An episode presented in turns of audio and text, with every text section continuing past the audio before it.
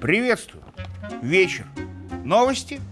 Были новости, мы этого не отрицаем, но они самоликвидировались. А все потому, что впереди у нас у всех, и у вас, и у меня, Лаврова, и особенно в нашей с вами традиционной международной рубрике «Лавров за гранью» тоже новости, но гораздо более лучшие. Или, во всяком случае, более новые, уже такие, а именно, как мы любим, про тех, кто за мировой кулисой обитает пока, а потом грозит как выскочить. Вернее, загрозил уже таки прямо сейчас и Южному Централу, и всем остальным. В чем, собственно, и главная новость недели и следующих почти двух лет в том, что в Штатах раньше официального срока, хоть и не в 4 утра, без объявления войны стартовала электоральная кампания, то есть президентская гонка обвинений, оскорблений и компромата друг на друга на перегонки.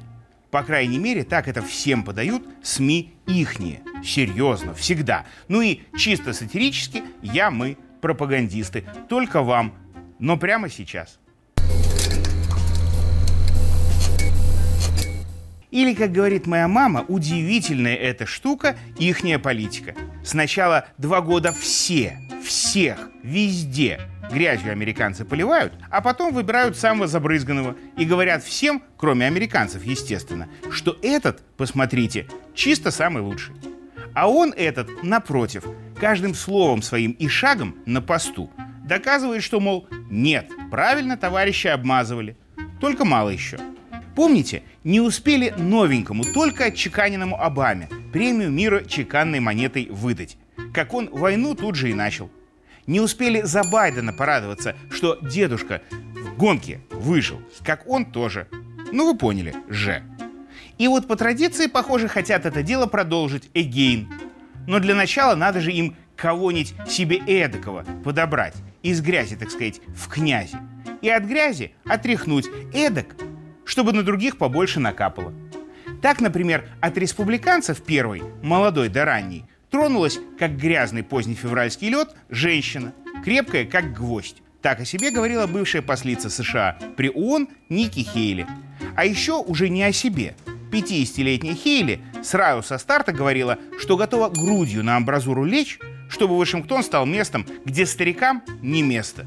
И предложила всех, кто старше 75, сначала на медосмотр, а лучше сразу из политики ногами вперед вон – и на кого при этом Хейли намекала, то ли на сопартийца республиканца Трампа, то ли на самого сонного демократа, непонятно. Скорее всего, на всех сразу, но тут за других всех сразу вступился 80-летний социалист Берни Сандерс, который сказал, что у иных 40-летних, в том числе и моложавых дамочек, в Вашингтоне ни мозгов, ни компетенций, причем уже, а не еще.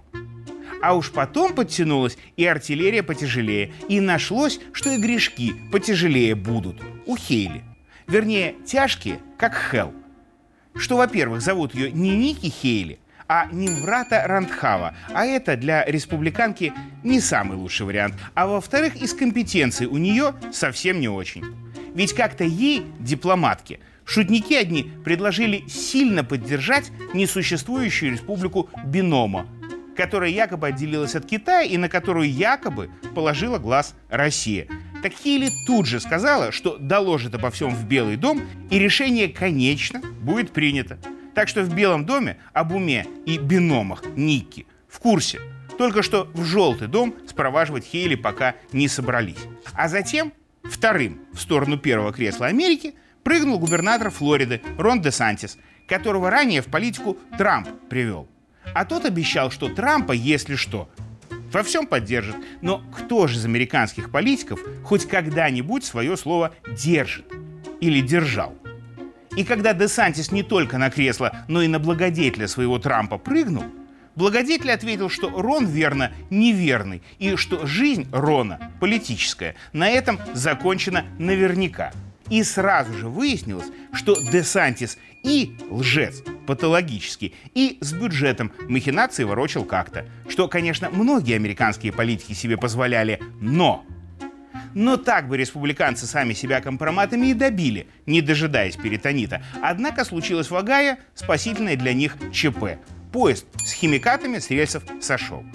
А потом химию эту быстренько сожгли.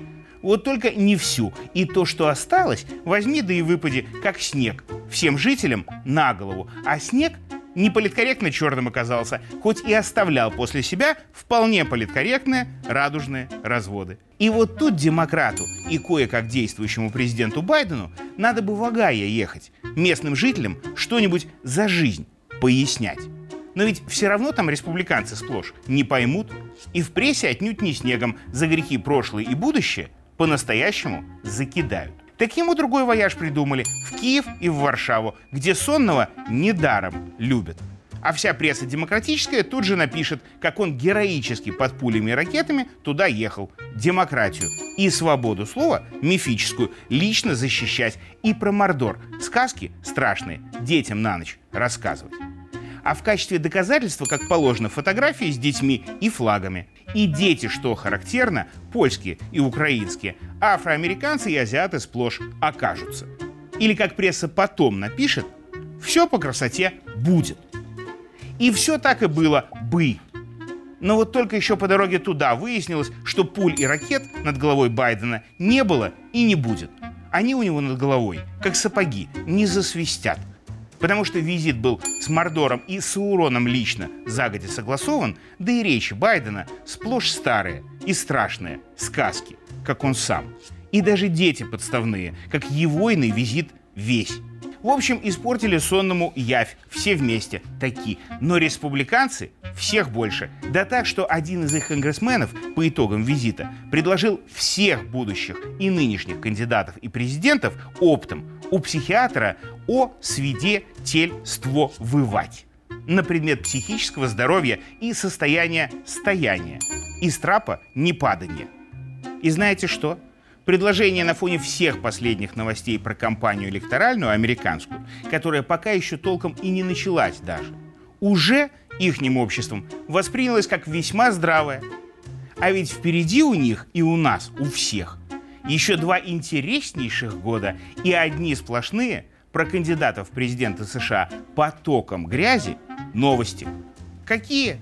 а также все остальные, я и предлагаю вам всем смотреть и обсуждать в нашей международной рубрике «Лавров за гранью», потому что то ли еще с этой ихней гонкой будет дальше.